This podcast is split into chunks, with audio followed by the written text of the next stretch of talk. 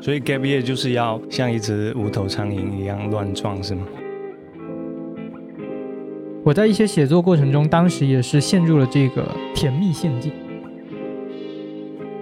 嗯，我们刚我们聊到哪了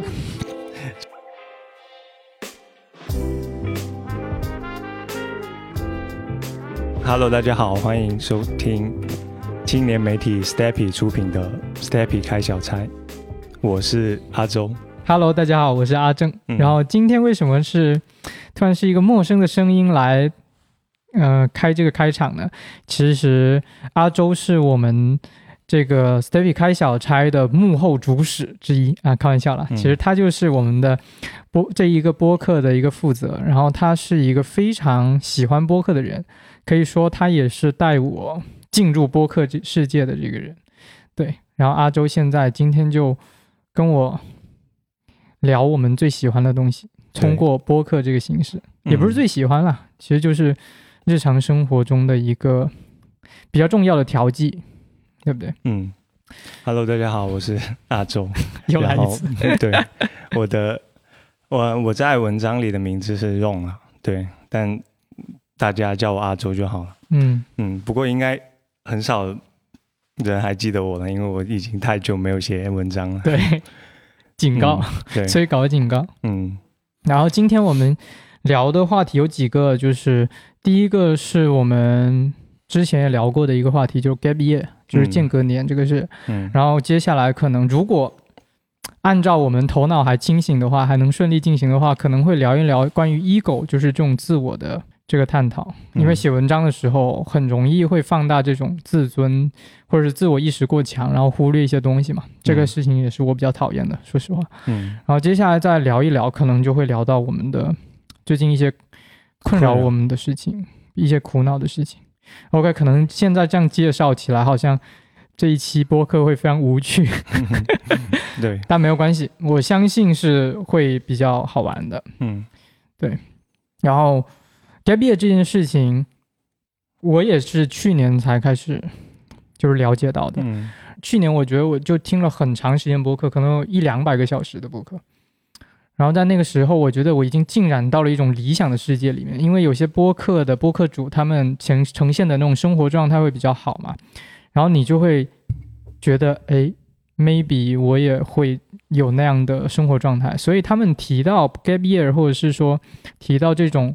哎，你可以休个假，放个假，放空自己。这种时候，我一开始也很赞同，就这种 gap year 的理念。嗯，但我后来其实发现，gap year 在我们国内其实是，特别是对年轻人来说，因为现在对于年轻人说啊，你可以去 gap year 去，这种话是比较多的嘛，就让大家去放松一下，然后让大家重新整理自己。但是我觉得，在我们这个语境里面说的很简单，说的好像很理所应当，对吧？但是我其实觉得这件事情会特别难。你你觉得呢？就是你对 gap year 的第一感受是什么样子？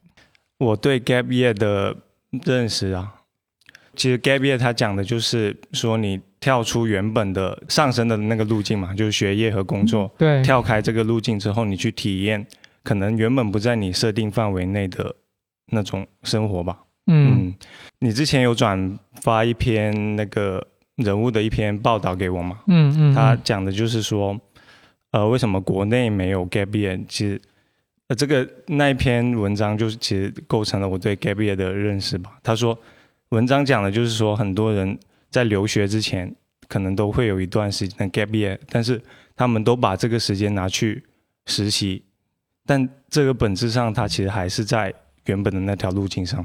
他并没有说真正的说你是去放松，或者是去探索自己的兴趣，嗯嗯嗯，并没有这一个过程，所以，嗯，我其实挺认同，就是说，嗯，国内没有 gap year 这个事情，嗯，是。因为我不知道怎么概括，这样概括不知道准不准确，就是很多，比如说精英阶层或者是说小资这种阶层以上的很多讨论，就是 OK，你遇到。有一些遇到挫折的话，你是可以 gap year 的，重新整理一下自己，对吧？对。但我觉得这种话有点伪善，你知道吧？嗯。就它并不适用于所有人，甚至是绝大部分青年，包括我们这样的年轻人，虽虽然这种理想好像是很很美好，好像很美剧或者是很电，就是很那种剧集的那种感觉，对吧？说走就走啊，什么开始旅行啊那种，但是这不是，我觉得这其实很难是一个我们当下能够解决的，就是能够能够行使的一种解决方式方法。怎么说呢？其实我对于我，在我看来啊，嗯嗯，就 gap year 这个东西，在我们国内，它的一个落地的一个状态，其实就是读书。嗯，你可以听，就是你可以发现很多的年轻人，他进来工作，对，然后不太顺利，或者是说觉得自己不想要这个，他们就会转向继续延续他的学业。对，然后可能这个也是一种 gap year，对，嗯，也是一种转换吧。嗯，其实 gap year 它就有一点就是说，嗯，你是要在这个体验的过程中，说不定你就改变了原本的那条既定的人生路径。嗯，可能你就是工作，可能你去读了书之后，你就慢慢的去做学术呃方面的东西了嘛。嗯嗯嗯嗯嗯。然后最近其实我嗯。有小小的体验了一把 gap year 的感觉了，小 gap year，嗯，就因为呃，我现在是一名学生了，还是嗯，然后呃，去年的十一月份因为疫情嘛，然后我的学校在海珠区那边，疫情非疫情最严重的地方了，然后呃，就停摆了，对，停摆了，然后呃，学校就让学生回家，然后我其实已经到现在。已经有了差不多将近三个月的假期了，就是超级浪费，嗯，浪费假。对，然后这个过程中我也没有工作，也没有，呃，我上网课，我其实，嗯嗯，上网课我其实也没有怎么认真上，几乎可以说不上，嗯，所以这个过程我在干嘛呢？其实就是我觉得有点像 gap year 的，就是我虽然是宅在家里了，但是我就是充分的。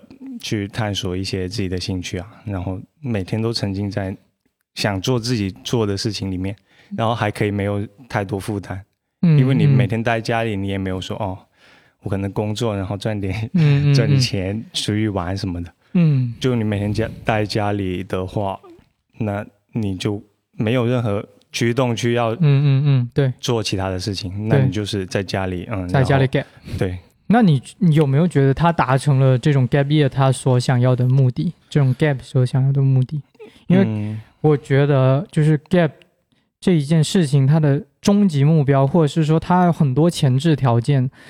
第一个就是没有压力，对对对，对吧？第一个就是你不不需要有那种生存的压力，或者是说你整个节奏性的压力，比如说其他人都在干嘛干嘛啦，你怎么能够停下来做这样？的事情，你是需要干嘛？对，你是需要突破这种心理屏障，或者是说你是需要没有这种心理屏障，在那种非常平和的状态下，或者理所应当的状态下，再去间隔，嗯，再去 gap，嗯，那个时候你才会有那个真正的核心的环境，就是这个状态里面，你才能够开始生长，对。你自己的那些部分，嗯。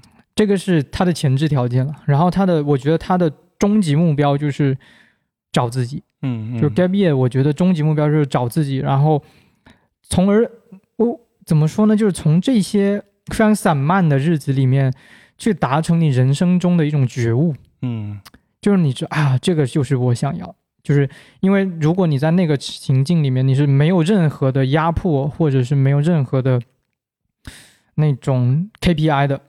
然后你还很喜欢那个，或者说这个东西，不管它能够回馈我什么，我都很爱它。嗯，对啊。然后你就认定它。我觉得 gap year 就是干这个的，对不对？对。但我其实我就没有，你就废了。对啊，就没有太多。呃，我其实就没有太多提升吧，我感觉，可能就是因为一直待在家里。呃，我有一个观点，其实就是我觉得，嗯。自我需要跟现实和真实的外部的世界去互动，才有办法显现嘛。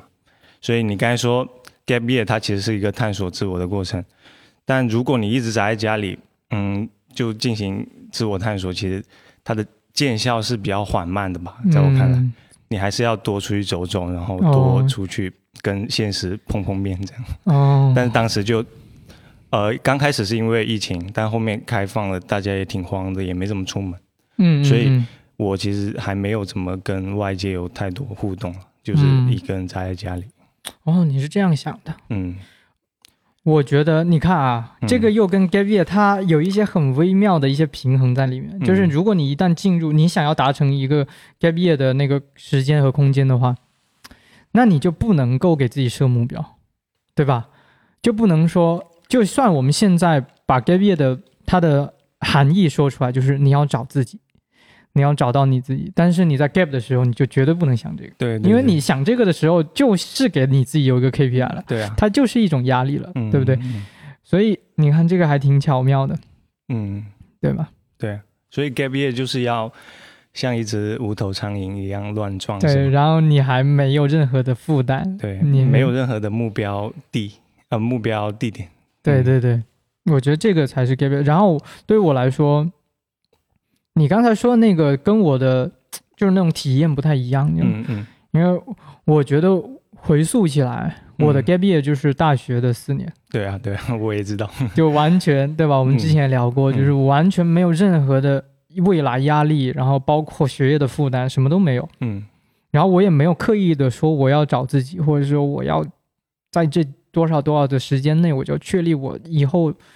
一以贯之的爱好方向、人生价值，就这些都没有，反而他就变成了一个很好的一个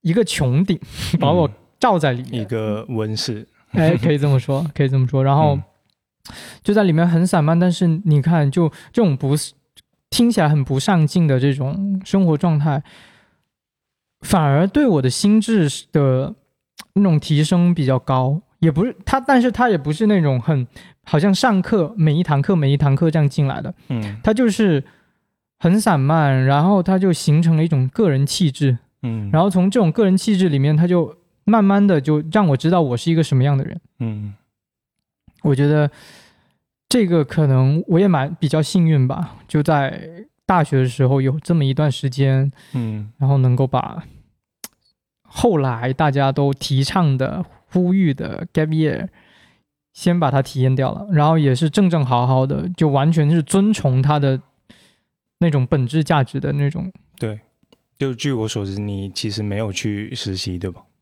没有，没有实习。对啊，其实现在我的同学他们都其实不断的在实习，就是可能这家公司哦，三个月实习到了，然后他就。去另外一家公司，嗯嗯嗯，包括我了，我也其实在实习。但然后，对，你在 Stepy 实习，但 但其实我已经很久了，但我的整个状态还是比较相对比较散漫一点，嗯，所以，嗯，呃，就那种方式，就他就会让你的大学就很匆忙嘛，所以，从而他们就不能达到说大学生活是一个 gap year，像你那样子，对他们就可能会有 gap 的阶段，嗯。可能会有很多的代办事项吧。对对对，我刚才心里就灵光一闪，闪过一个我最近一直在琢磨的一个词，嗯，叫做没关系。嗯嗯，就因为以前我有时候会说无所谓，对，就是说哎这件事情也无所谓，但是我后面发现没关系这个更好用。嗯，就这件事情，比如说我们说 gap year，嗯，说我刚才问你说你有没有在这个时间得到提升嘛？嗯。然后你说你其实没有，对啊，对吧？对。然后我很想回答，就是没有也没关系。嗯。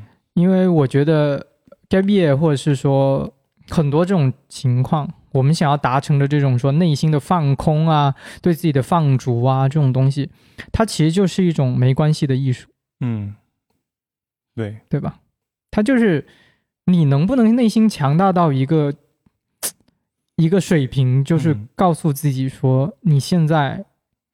什么事情不做，或者是说你没有做到你既定的目标，都是没关系的。对，你能保持平衡，然后不会很焦虑，说哦，我可能黄度了一段时间。对对对，我觉得这种，它就是这个词的怎么说呢？核心。对，就是它就能够被这个词包裹住。对啊，嗯，所以我最近一直在常常用“没关系”这个词。嗯，我觉得“没关系”这个词还很。他很有人文关怀那种感觉，就有一种你跟很多东西和解了。对对对对对对对对，包括我们今天第一个这种话题说 gap year，嗯，其实它就是一种没关系，嗯，对吧？对。而且，但是我觉得我们国内的这种生存节奏，或者是这种对青年人的这种统一的大的潮流，嗯，的推动，它是很难去让大家有时间去想这个事情的，包括我。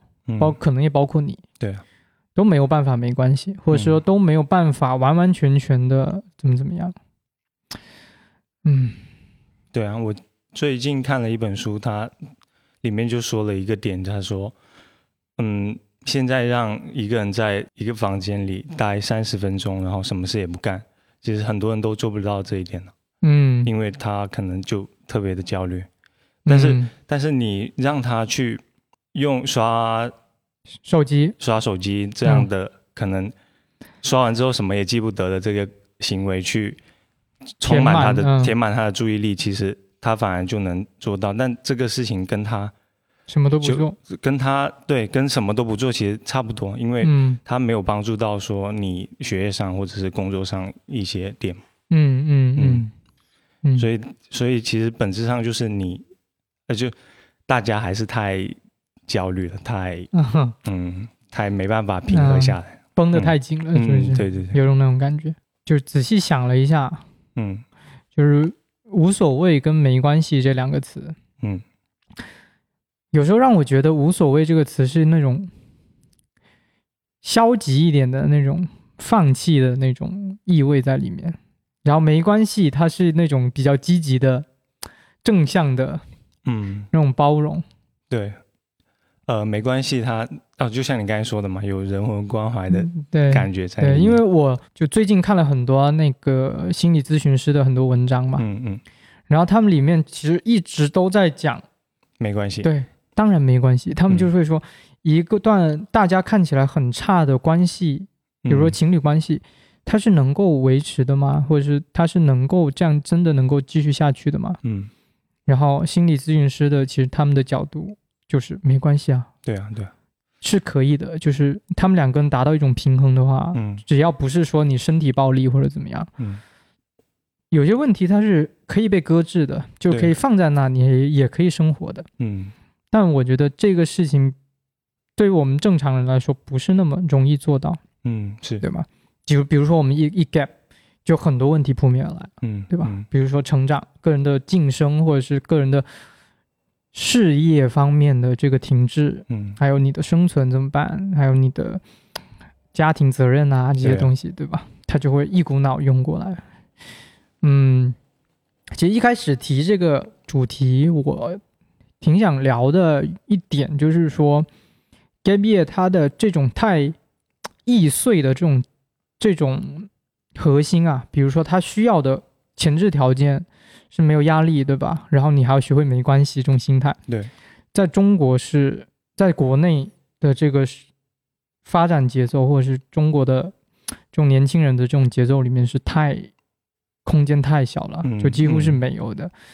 所以跟别人提 gap year，跟别人建议说怎么怎么样去休息，或者是去放空一段时间，我觉得不太现实。嗯。对，甚至说，我之前甚至总用这个“伪善”这个词去概括这种行为，但我觉得也有点太过了。嗯，是啊。你刚才说到心理咨询师，就你把心理咨询里面常常说到的，呃，你要跟自己和解，或者说这这段关系很糟，但是没关系，这种东西和 gap year 联系在一起，我。就对 gap year 更有有了更深的那种理解了，让我想起来就是也是最近看的一本书啊，就是李松蔚老师的百分之五的改变啊。然后他第一章他就是讲的是自我结构，他其实是嗯他的咨询者来跟他请教，然后他提出建议，然后这个咨询的人呢再给他反馈，然后他再针对这个事情做一些反呃总结什么的。嗯嗯。然后第一章就是。这个来咨询的人，他有一个非常困扰的点是，他经常会自我攻击。就比如说，他可能刷了一天的剧啊，然后他就会不停的自我攻击，就说啊，可能今天荒荒废了一天。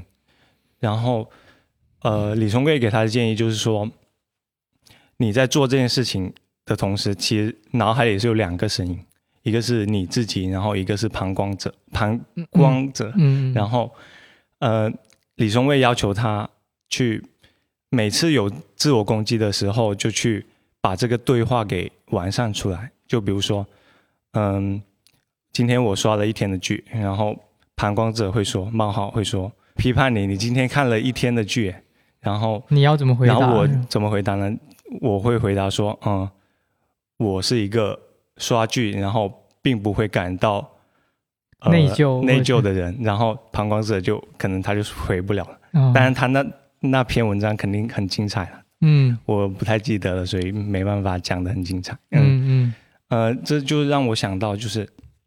呃，通过这一个对话，就每次你进行自我攻击的时候，就这样子对话，其实是可以帮助你，呃，真正找到你的自我的，是吧？嗯，然后我觉得特别对。对，然后其实我们呃在生活中，或者说我们其实没办法去过一个很标准意义的 gap year，其实就是因因为我们有太多旁观者应该去做的事情了。然后你通过这种我内心的我和旁观者的对话，就可能慢慢的剔除掉所有那些应该的东西嘛，就是你应该去符合你父母的期望，然后你应该去符合你主流价值观，对对吧？这些应该就会慢慢的剔除掉，然后你可能就活得更自在一点吧。对，嗯，我觉得我们嗯生活的同一性是很低的，嗯。就是我们身心的同一性，对对对对，就比如说你的内身体其实很疲劳了，或者说你的心灵是很累了，没有什么灵力了，但是可能整个大浪潮就是不让你停下来，嗯，然后你可能还没有办法意识到这个点，对，因为你刚才说的跟自己对话能够。把这些凝视去掉嘛，嗯，跟把这些旁观者的这种批判去掉，把别人强加给你的一些要求给去掉。对，我觉得这一件事情其实是很有用的，嗯，然后它也是不是说所有人都能够察觉到一个点，因为大家，我觉得特别是我们的这种文化生长起来的小孩，他有一种内省的那种天分，对，就是比如说你要。反省自己，指出你的错误，看到你的不足之后呢，你这样做是上好的或者是上进的。但有些时候你把这个东西做的很失调了之后呢，你就变成了对自己很强迫，嗯，或者是说放下了自己的，嗯，真正需要的那些休息的时间，或者真正需要的没有什么用的时间都被你否定掉了。对。然后，因为我们的呃，可能是教育的这种习惯，或者是我们内心，比如说对儒家，或者是对一些内省式的这种教育方式、成长方式的这种尊崇，嗯，让我们觉得，哎，你把自己的错误挑出来是对的，嗯，你把你警醒自自己，或者是说，呃，比如说我们古代有一句话叫“君子慎独”嘛，嗯，就是说你一个人。自己在一个空间里面，或者作为没有别人的时候，你还是要把控好自己，或者怎么怎么样。但我觉得到现在这个时代，这个词会变成，就是就是它可能也有好的一面，对不对？但是它可能也会让你负担更大，因为你遵从这套价值观。嗯，然后这套价值观其实，somehow 在这种高速运转的社会里面，它。会让你更累，嗯，而且你刚才说在内省的过程中指出自己的错误嘛，嗯，其实在这个内省的大部分人在这个内省的过程中，他可能是有一个对照，或者是说有一个模板，然后他去对照这个模板，然后指出自己的不足。但这个模板是怎么来的呢？我觉得就是社会给你的，就可能未经验证的，对吧？对，可能这个又是老生常谈的，我们那个话题就是。呃，苏格拉底说的嘛，对啊，未经审视的生活不值一过。对，其实他的目的就是说，你要你要找到你自我，而不是被社会规训，对对，随波逐流的去做你的人生选择，对不对？那你看啊，我们聊到这里，我们可以又可以绕回到 gap year 这件事情上。其实 gap year 它的一个很大的作用就是让你审视你的生活，对对对吧？重新审视一遍你的生活，对，嗯。但我觉得在现在这种节奏下，在国内，嗯，确实很难。对，你需要很大的心力，或者是说你有一个很稳定的、一个很牢固的一套强大的内心，对吧？去抵挡住外面动摇的声音，甚至是你内心的质疑，嗯，你才能够有这种空间和时间，不然你就只能够继续工作，或者是继续投入你的整个事业的进程中，嗯，然后你停下的时候，你就像感觉你自己像摸鱼一样。对对对，就你这个，因为“摸鱼”这个词是它有消极情绪在里面的嘛？对，它就是说，你应该做一些工作的时候，你在不认真的对的，对，开小 差。就今天我们的 扣到了大主题，真牛。就你在做一些不应该做的休闲闲散的东西，嗯，这个词它就涵盖这个意思嘛。那你一一旦觉得自己在摸鱼的时候，你就算你。没干事，你还是会消耗你的精神的。对，消耗能量。对，就包括你在 gap year 的时候，嗯，你如果把它看成一种摸鱼的话，一种人生阶段的摸鱼的话，嗯，很难搞的，他也没有办法真的真的药到病除，对吧？你还是会自我攻击。嗯，对。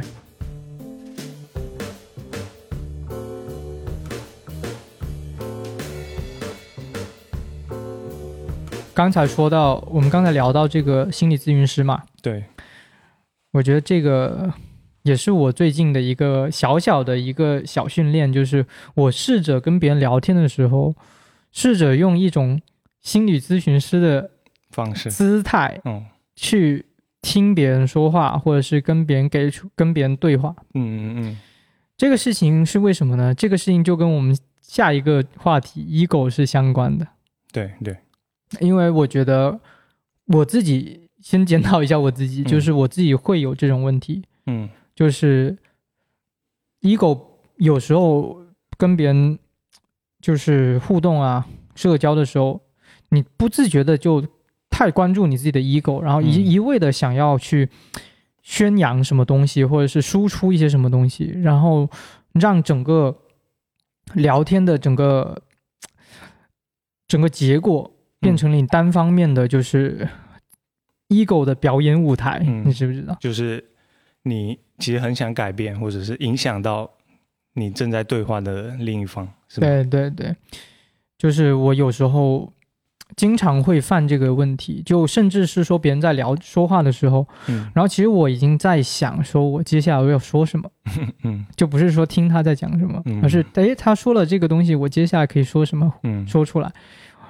我后来其实挺讨厌这样的心理状态的，嗯，整个整个内心的这个这种自负的感觉，这种只关注自己的感觉。我觉得 ego 从这个语境来讲，我们把今天的这个这一个环节的主题叫逃离 ego 嘛，或者是说屏蔽 ego，嗯，我觉得在这个语境里面，它就是让你过分关注你自己的这个行为，嗯。然后不关注其他人，对他就会变成一个，呃，发散出这种名为 ego 的气质，就 ego 太大的这种气质出来。然后我现在就开始尝试，当然我没有任何的心理学背景啊，嗯，但我还是想试着就是用那种完全打开的那种方式去跟别人聊天，听听别人想要什么，然后从他的困扰里面去听出他的需要，嗯。就有时候别人说出来，比如说他觉得他自己很难受，他觉得自己很不舒服，但其实他不知道自己想要什么，或者是说他找不到那个平衡点是什么。这个时候我就开始试着去听他的这些问题，或者是听他这些苦恼之后呢，我尝试用我的理解去给他一个可能性。嗯，就比如说，哎，你是不是这个？然后这个问题的核心是这样的。你能不能把这个核心拿出来，然后跟别人、跟你的，比如说你跟你女朋友吵架了，其实是为原因为这个问题，这个核心的问题，就我开始试着这种嗯，就是回答别人的这种，而不是说倾诉，嗯的这种聊天方式。然后，其实在这个过程中，我觉得我也是能得到一部分愉悦的。嗯，对。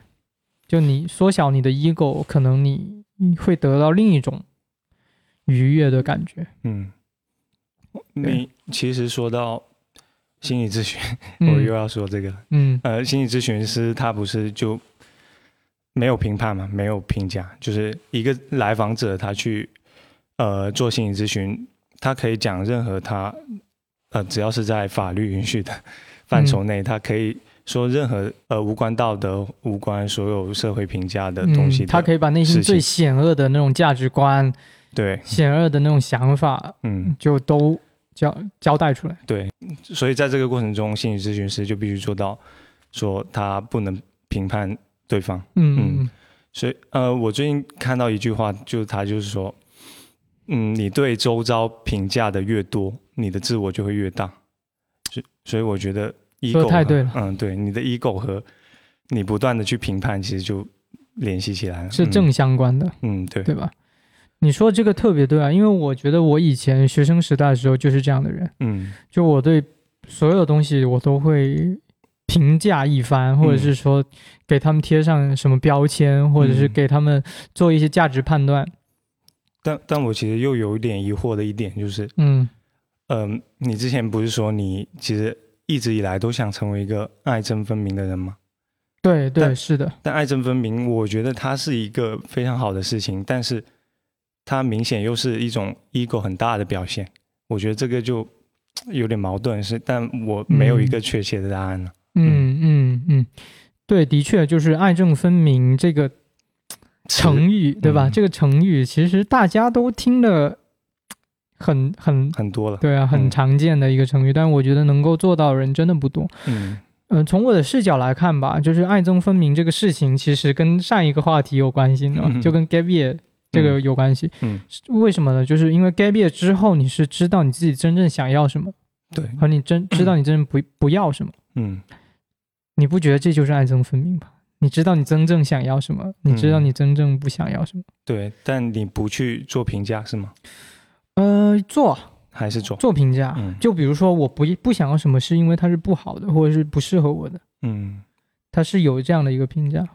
但是呢，我说的你刚才说的那种评判是 everything，就是就是对外的对外的所有的事情，然后还要输，同时要输出给别人的。对对，就比如说我评价这个东西坏的，但是我要告诉别人。对，但是你刚才说的那种，就是在心里面自己发生。对，就是一个内心的。我最近。呃，在写自己的东西的时候，想到一个词，就是一个人生的浮标。嗯，就是内心的那个浮标，它是就好像我们钓鱼的时候的那个标嘛。嗯，然后它会摇晃，它会摇曳，在水面上摇曳。就我有时候写，就是对跟自己对话，通过文字跟自己对话的时候，我老是会想到那个画面。嗯，就我想要找到我内心的那一块浮标，然后让它那个水面慢慢的上升，让那个水位慢慢的上升高。然后我的浮标它会越来越高，嗯，就有那种感觉，所以我觉得我的爱憎分明，它的呃怎么说，表现的一个点是在于向内的这个内心世界的稳定吧，嗯，就你内心的世界很稳定，你知道你自己想要什么，你自己知道你不要什么，什么是重要的，什么是不重要的，嗯，然后你就能 get 业了，对对对，对对吧？嗯，然后说回来，我们这个 ego 就是。我开始在训练自己一种敏感的，呃，去捕捉我自己 ego 的这种痕迹，嗯，然后试着把它再减低一点，因为有时候我真的觉得我自己在这方面比较不足，嗯，就因为一直的以来，我觉得我的表达能力还算不错吧，对吧？然后，呃，觉得自己也有一些主观的意见，跟别人聊天的时候。但这个东西呢，就会有一些副作用，或者是说会有一些你自己不太察觉得到的一些推力，嗯，就是放大你的 ego，对对吧？就是让你的 ego 肆无忌惮的在一场一场对话里面，呃，生发出来，对对吧？然后你你比比如说你学生时代，你的呃初中生、高中生、大学生，你在这个时候你是没有这个心智去审视自己的这些行为的，对啊，甚至大家都叫你要有主见。有主见这个词就会让你有迷惑性，是吧？对。然后现在我在确实在反观自己的这个 ego，因为这个 ego 它第一个就是我们现在聊的，就是跟别人交际的过程中，嗯，你散发出来的这些东西，它我为什么会讨厌它呢？嗯，有一个次要的原因，我先说次要的原因啊。次要的原因当然是就是跟你在一起聊天的人，他的感受会不太好嘛。对。但这个是次要的，因为它是别人的感受。对对对。一个主要原因就是你不能打开你自己。嗯。就你不能打开 open mind，对吧？我们去年二零二二年的时候一直在讨论这个词。对对。open mind，你你如果你的 ego 太大的话，你的 ego 会淹没掉很多外界进来的信息，就把自己封闭了。对。嗯，就像你之前说的，筑起一道高墙，然后把自己和外界隔开。对对。但别人又望而生畏，是吗？对对对对，这其实就可以。聊到我们等等说的 ego 和创作的关系，对对对，哎，这个就是我刚才说的，我们我刚才说不是说第一点就是跟别人的交际嘛，嗯，然后第二点呢，就是我觉得我甘之如饴的写作，嗯。嗯，在我个人写作，我不是去年年末的时候，二零二二年年末的时候跟你说我对我自己写的东西不满意嘛，嗯嗯，然后甚至就是一呃怎么说，就是从内心的有一。有一个巨大的波动，然后让自己狠狠的去审视自己过去那些写作，然后那些文字，然后甚至包括看了迪玛利亚，就是阿根廷的那个球星，他写的亲笔信之后，我内心的那种对真实、真诚文字的那种感受。嗯。然后今年呢，我在进行一个全新的校准吧，在文字上面，就是想要让自己不要抱着 ego 去写。嗯，对，这个不要抱着 ego 去写，很微妙啊。但我觉得它大概到目前为止，我的尝试它大概可以分成这几个点，就是第一个很浅显的，就是你并不需要通过文字这一个渠道去展现你什么东西，去 show off 什么东西，这个是很浅显的，对吧？是。你比如说你用一些很深奥的。词汇，词汇，晦涩的、晦涩难懂的文字，对，就是这些东西，有时候它确实是能够让别人、让我们自己有愉悦感的。嗯，就是我们用出了这一个文字，嗯，很有优越感。但另一方面呢，这个其实就是在助长你自己 ego 的一个点。对啊，一个一个方式。然后还有第二个就是。这个比较抽象啊，我不知道怎么说。就是你在写东西的时候，嗯嗯，你还是要怎么说呢？就是知道有读者存在的吧。嗯，对对对，就是你要还是要知道有读者存在。虽然你就算没有人看，嗯，你要把它当成有读者存在。就是比如说我，我记得我前几天写了一段关于那个什么来着，嗯。哦，关于我跟工作的关系的，嗯，就是一一一个比较短的一篇自己的写作，然后这这里面之中呢，我就分析了我自己的心情啊，分析了我整个心境和逻辑，写了很绕很绕，嗯，超级绕，可能写了四五百字，嗯，就是描写一个过程，嗯，然后我就看完之后呢，我就有一种过感觉，就是这不就是我二零二二年最典型的写法吗？嗯嗯，就我去年最爱写的那种方式，嗯。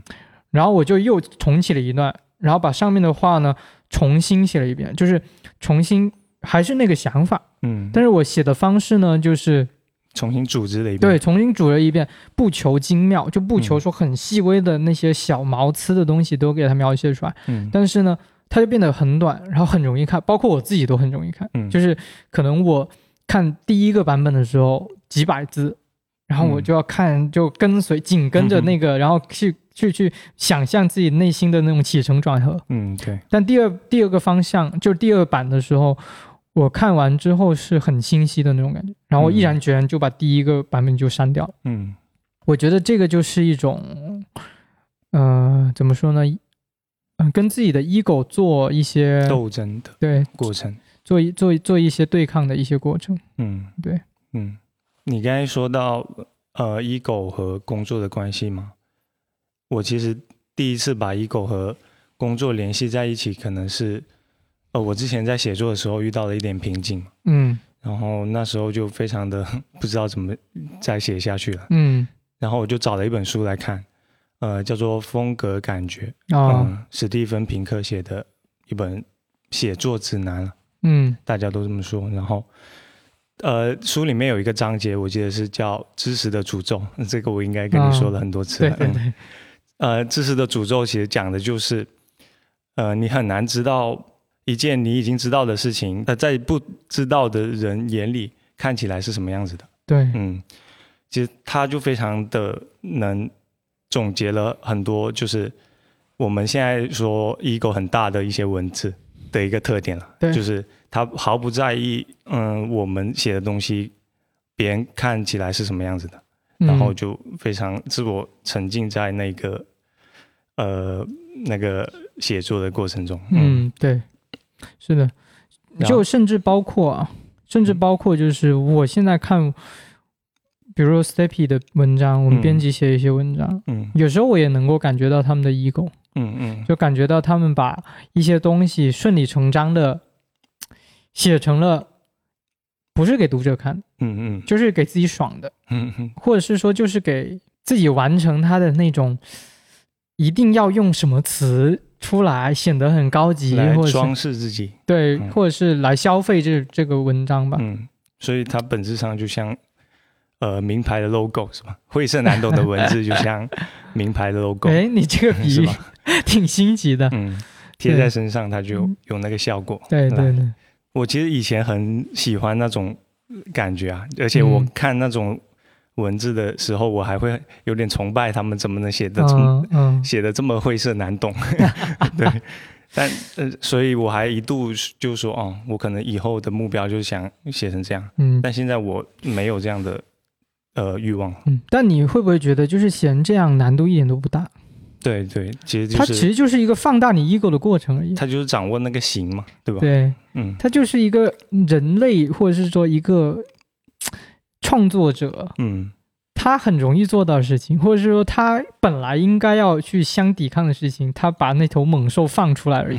对，就你肆意的去 show off yourself，嗯，对吧？嗯，其实就是一个这样的过程而已，你就可以把文章写的很高、很大、很长。嗯，但这个确实，我也是花了一一段时很长一段时间才醒悟过来。嗯，因为我以前是一个非常爱用成语的人。嗯嗯。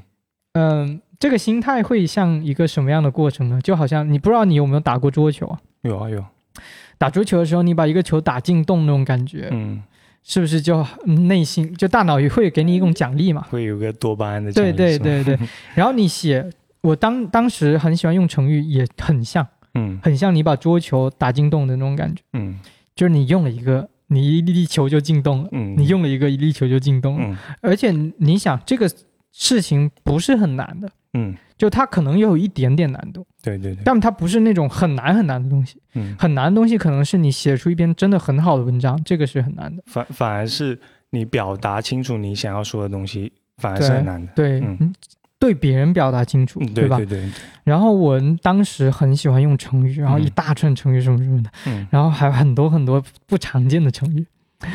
导致后面 Ray 就是我们的老板，嗯，他有时候成语他还问我，他说：“哎，这个是什么意思？”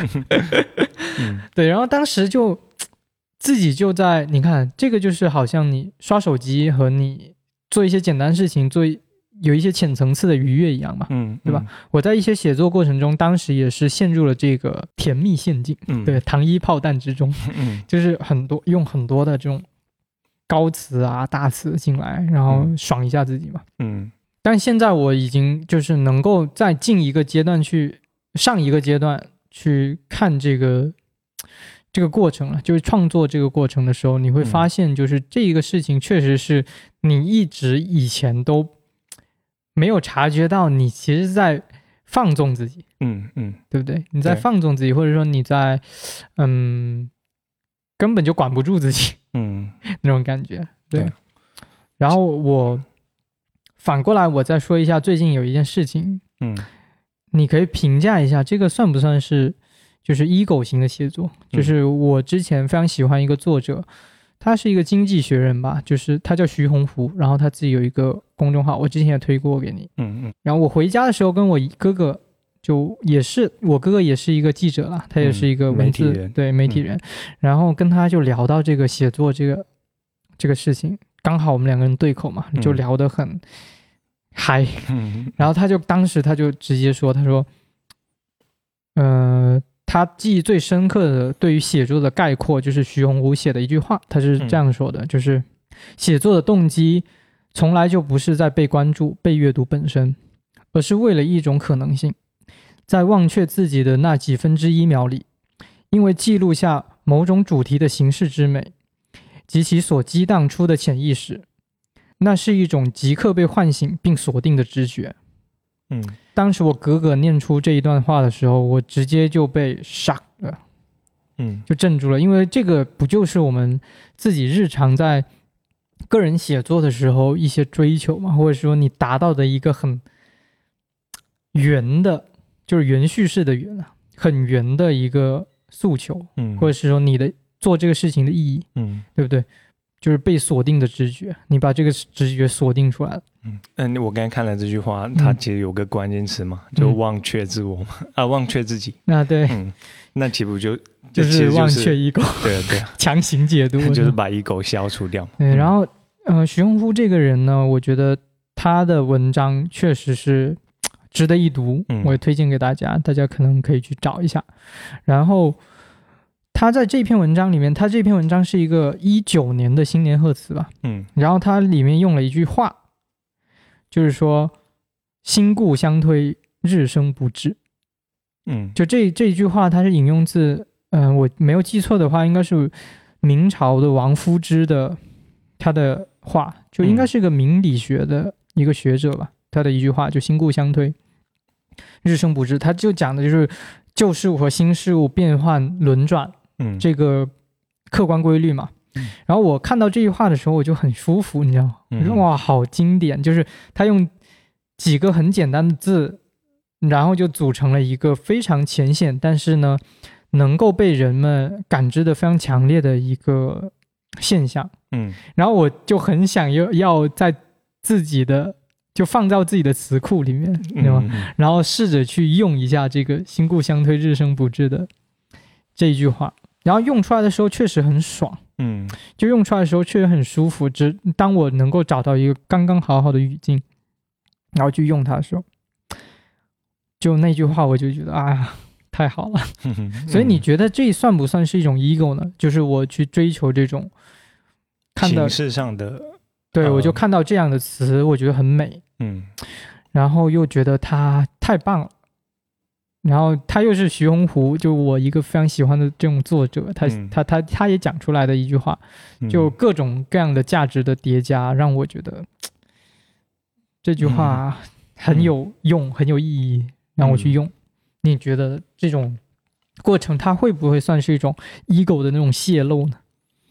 嗯，在我看来吧，就。创作本身就是一种表达嘛，嗯，那表达它肯定是要让对谁表达的这个人，你要向他呃表述清楚，就是他要能 get 到你的点。但是很多时候我们只能其实能知道有很多电影它的叙事手法它可能很复杂，呃，普通观众可能他需要一部电影要看很多遍，嗯，或者不看，对对，或者像你刚才说的那种，他可能。呃，就是那个形式，他看起来好像是比较难懂的。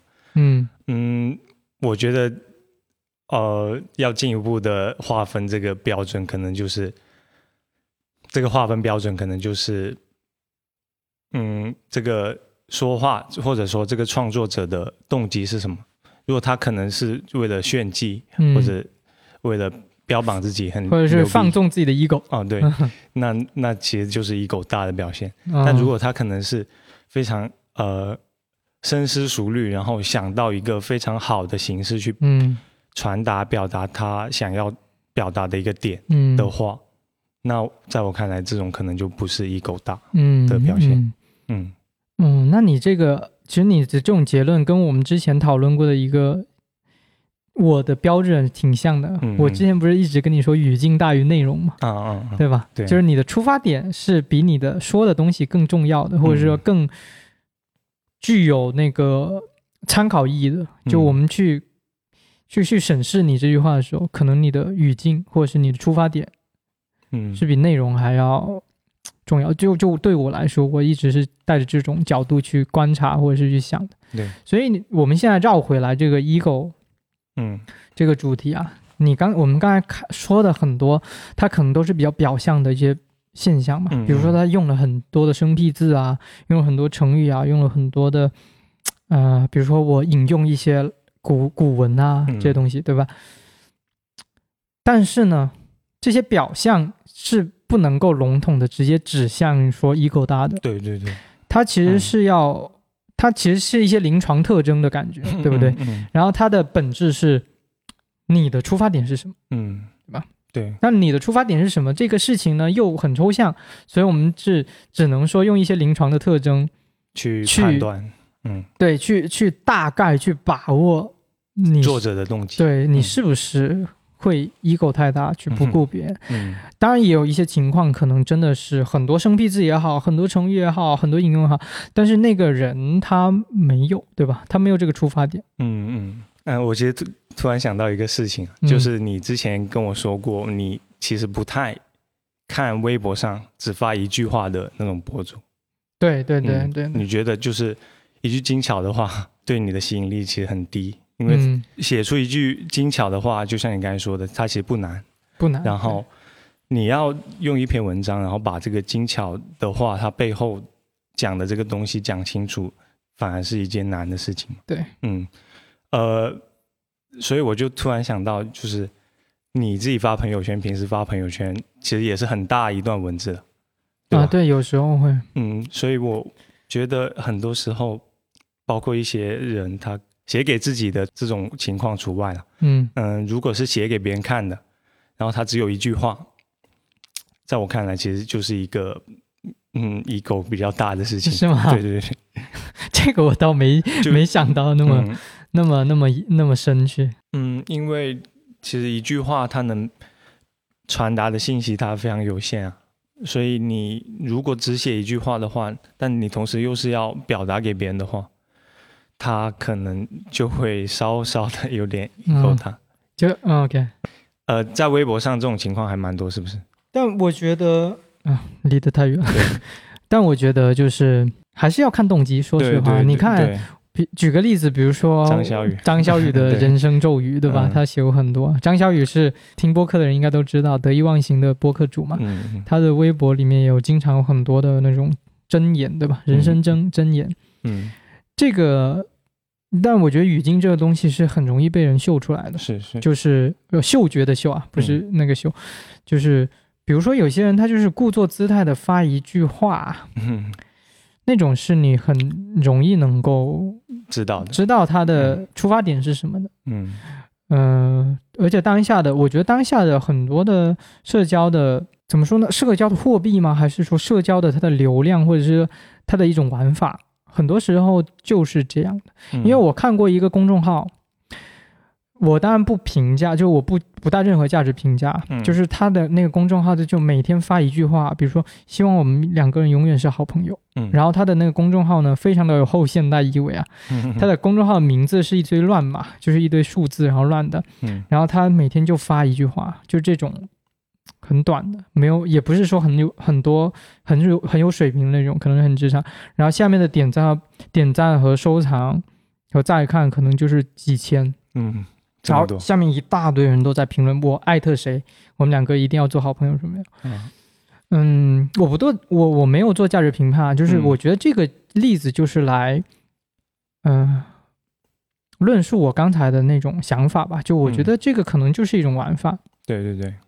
但我很坦诚的讲，这种玩法不吸引我，就是不太吸引我。然后包括你刚才说的，说我有时候发微博发一大段文字，对吧？嗯。但你可以去。看一下，你把那些文字放在一个文档里面，它其实很短的，嗯，对吧？它肯定没有两百字或三百字，但是在我们现在的玩法里面，嗯，就是这种手机的这种快捷的信息玩法里面，它就变得很长了。对，它就变成一种异类。对，它可能要点开长文，点开观看，对，点开全文才能观看的。对对。但其实你放在，比如说你把它当成一个。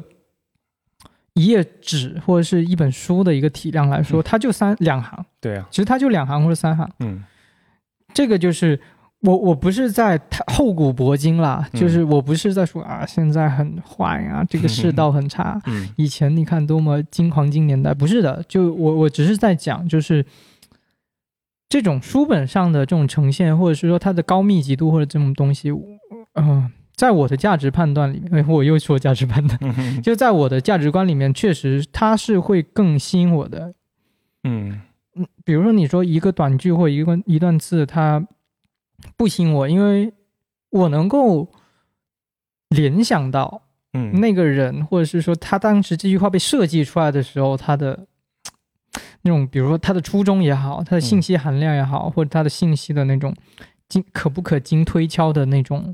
程度，嗯，因为一句话的话，它确实是比较单薄的嘛。对啊，你可能对没经过论证的话，别人也很难 get 到。然后你看，我刚才老师在讲说价值评判、价值判断，对不对？嗯。我现在在最近，这个也是我的一个小小的一个功课。这个词在我脑海里出现的时候，它前面总是带两个字，就是“不要”。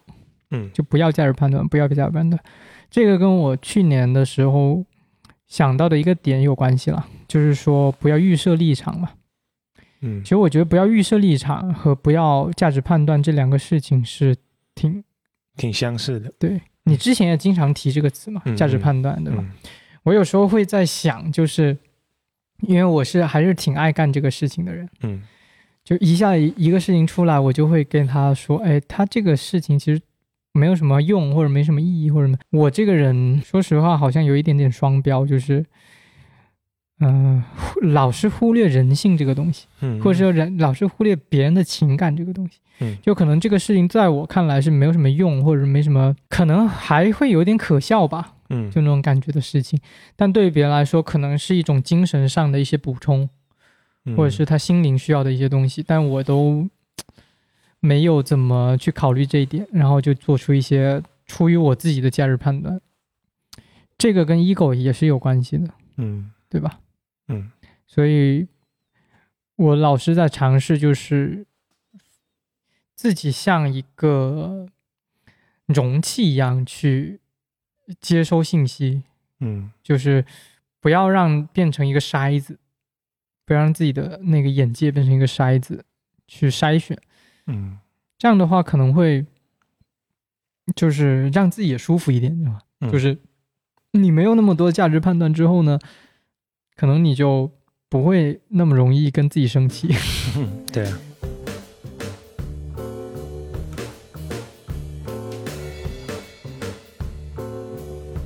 这个话题是聊我们的困扰，是不是？嗯嗯，对，一些苦恼的东西。其实我第一个苦恼的东西跟 ego 其实关系也蛮大的。就是我这一次春节回了老家，嗯，呃，以前我小时候我是每一次过年我都会回老家的，但后来长大之后就，并不是说每一年的呃过年都会回老家的。那今年就是时隔很久之后重新回到老家的一个感受，嗯，然后呢，我就会发现，嗯，啊不，也不是发现了，它和 ego 有什么联系呢？就是你刚才说你 ego 很大的一个表现是你总是在想要去影响别人。或者说你在通过聊天对一场对话里面总是需要想要去输出，然后影响别人。然后我回到嗯，就是老家之后，我和我以前小时候玩的特别好的堂哥堂姐，呃，甚至很多人，所有人，甚至不是堂哥堂姐，年年龄更大一点的伯伯那些人，嗯，我和他们聊天，我都很想就是呃，给提供一些就是在他们认知以外的东西，嗯，但是你知道就是。你很难传达出就别在别人经验范畴以外的东西嘛？对，所以呃，我就需要很大篇幅的讲，但是我其实也不不在意他们 有没有感不感兴趣，好不好奇？对，然后我就是自顾自的，我就疯狂的 ego 很大的去讲，对，其实这呃这样的东西是怎样怎样的，就是给他们一些认知以外的东西吧。就我的出发点是说，我想。打开他们对世界更多的想象，因为他们就在一个小镇里，但是，呃，每天过的都是比较重复的生活，很琐碎的东西。然后，对啊，然后我就很想很想，对，你就想要用这种知识去碾压他们，或者是说去，也不是碾压，完全教育他们那种感觉 啊，对啊，对啊，会不会？但是我其实很就是忍不住的想去做这样的事情，呃，我觉得那确实是你的问题。对啊，但我没有办法，就是吗？你没有办法就去开开解掉这个东西了，因为嗯，那你你当时聊完之后，你会不会对那一场谈论的评价很低？其实对这个谈话的评价就是看对方的反应嘛。对，如果他听得很进去，或者是他很感兴趣哦，那么我就觉得哦。其实是的，这场对话那怎么样？就实际上，就是就你会有一种对牛弹琴的感觉呢，还是说他们竟然还很有兴趣跟你聊下去？嗯，是哪一种？大概是哪一种？是第二种，是第二种。对，那挺好的，其实也是挺好的。可能也是我有选择性的聊吧。但是其实在这个过程中，我其实把很多东西都给降维了，就是本身也是一个抽象的东西，但是我要为了把它讲清楚。我需要举很恰当的例子，然后把这件事情讲明白。但本身这是一个呃降维的过程嘛，表达的过程中一定会有一些损耗，呃，这就是一个损耗的过程。总体来说，我还是挺满意。但是我觉得我那种总是想要去嗯影响别人啊，这个点其实是 ego 还蛮大，对啊，ego 大。因为你你想一下，我假装是一个心理咨询师啊，嗯，假装一下，嗯。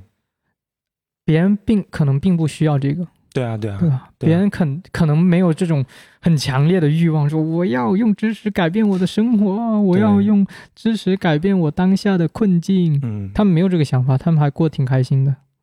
嗯，然后我强求不，你要，对 对吧？嗯，对，你说他们过得挺开心，这点我其实就，呃，让我觉得就让我想到，就是我为什么要去分享这件东西呢？其实是。因为我觉得他们其实没有很开心，他们可能很麻木。对我觉是这样觉得的。但我觉得你看啊，又回到我刚才开头的那一个三个字啊，三字咒语，没关系。哦，对对对，对吧？是啊，可能他们也觉得没关系，是那就没有关系。但我就会觉得，可能是一种。呃，一个很大的表现就是我以一种旁观者的姿态去看这件事。我我其实很认同有一句话嘛，他就是说，生活中的很多痛苦都来源于对世界的想象力不够，然后因为不知道和无知，他才只能过眼前的这种生活嘛。所以这也是为什么我总是想要看更多的书。想要别人看更多书 或者了解更多的东西的一个点，因为他们和我很亲近嘛，对啊，对啊，也不想做一个孤勇者，没有，就只只有我一个人知道，那他就很没意义。有时候觉得，我就很想分享出去。嗯。嗯，也是，所以所以我还挺不知所措，就是对于这些人怎么跟他们，就是对于这件事情，我到底要怎么做，怎么面对。到底是没关系 还是 还是拯救他们？但如果 拯救，如没有了。但如果他们没有这个意愿，就好像那句话，嗯，哎，我们两个人是不是对这个心理咨询这个事情太过走火入魔？两个行外人，对，就好像那句话一样，就是别人没有准备好，你怎么说都没有用嘛，对对吧？还有一个点，我刚才听到的时候，我有一个观点，就你可以。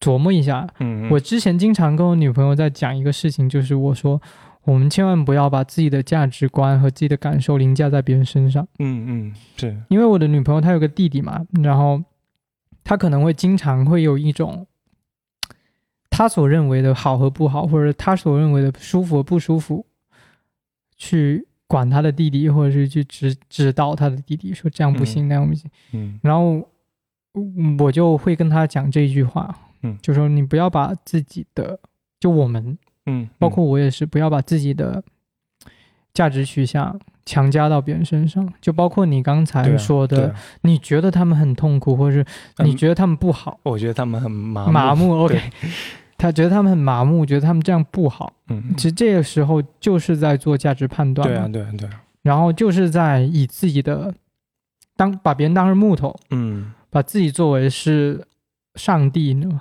嗯，就是你才是那个唯一有感受的人，嗯嗯，其他人都是你在玩一个游戏里面的一些角色，然后只有一套价值观，嗯，就是你的价值观，对啊。但这个世界不是这么运转的嘛，嗯，对吧？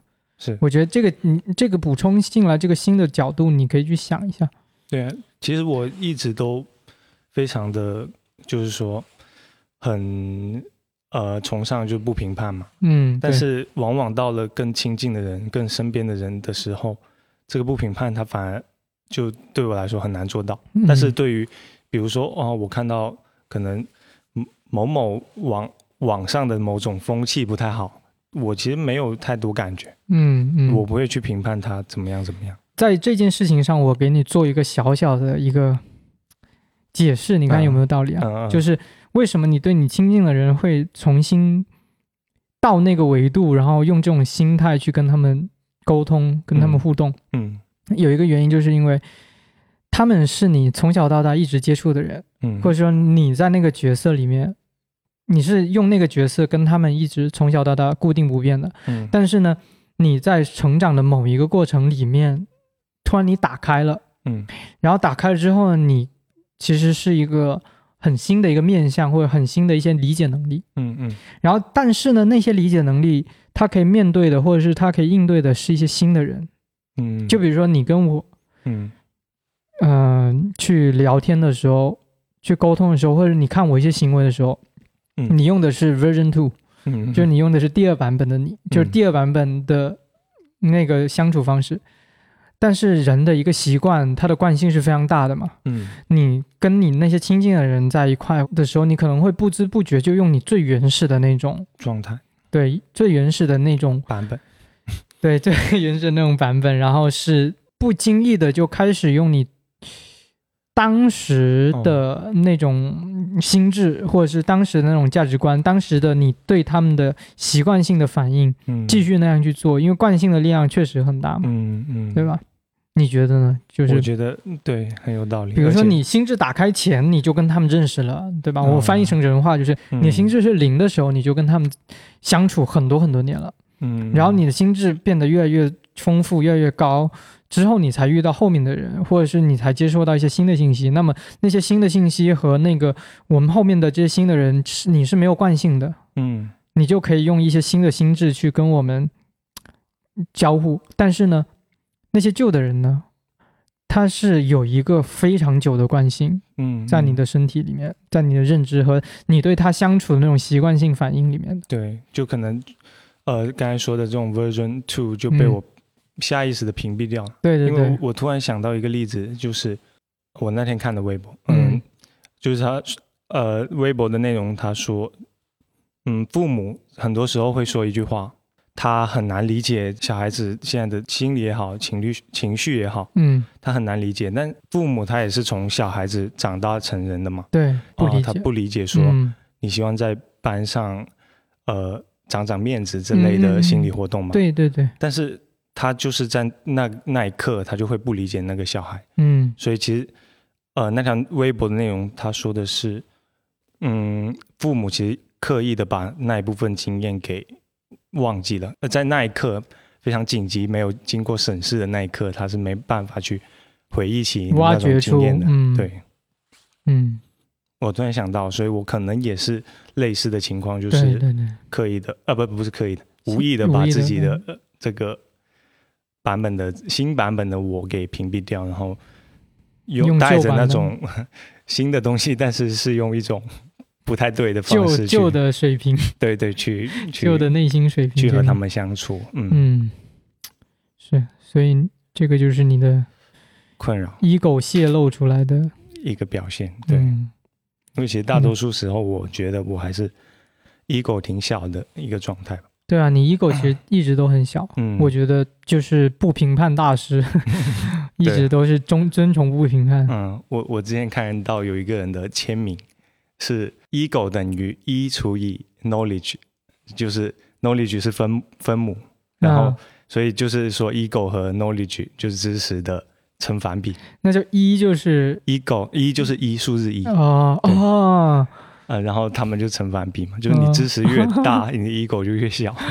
哇，很精妙。对啊，这个签名还挺有意思。嗯，那不然我们就在这个签名结束。行行 行吧，那我们今天就聊到这里了。嗯，C V 开小差，那我们下次再见喽。下次再见，拜拜。